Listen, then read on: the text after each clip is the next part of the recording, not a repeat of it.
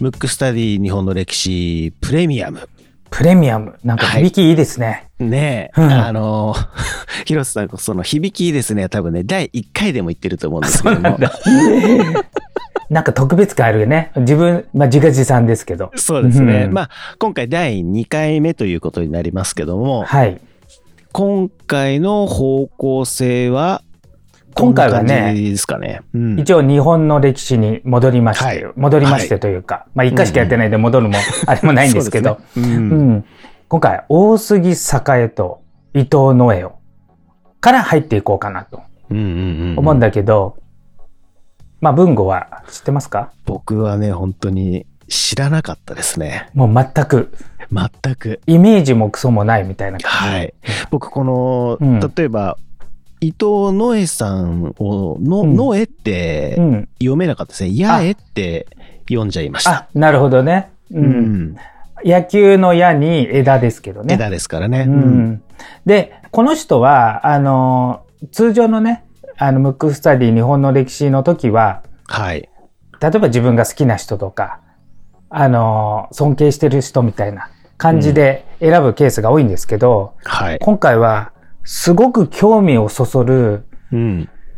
まあちょっと聞いていってもらえればなんとなく意味合いわかるんだけど、はい。なんだろう、ものすごく奔奔放、自由奔放な人なんで、はい。これみ、皆さんはどう思うのかなと思って、おちょっとそういう観点で選んでみたんだけど、うんうんうんはい。まずあの、時代的には、はい。明治から大正の人なの。だからそんなに、あの、昔の人じゃなくて。そうですね。うん。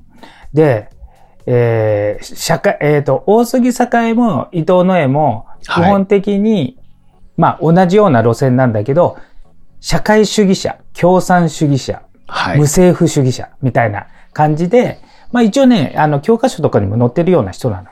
はい。ほんのちょっとね、触りぐらいで。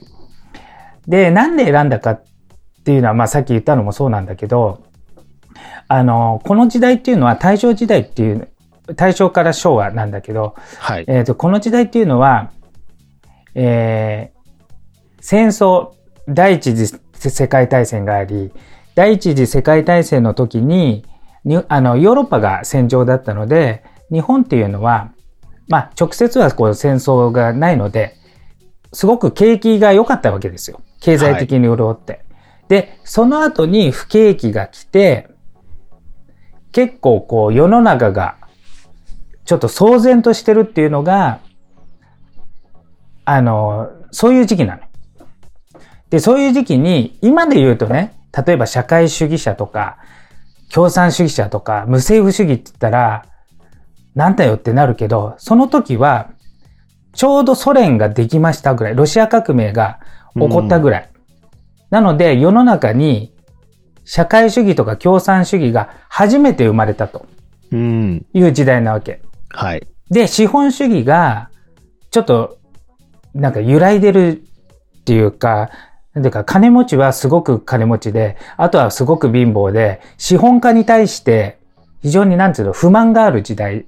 で、労働争議とかね、要するに労働者はすごく虐げられてて、成金みたいな人がいて、すごく対立してるみたいな社会情勢で、日本で。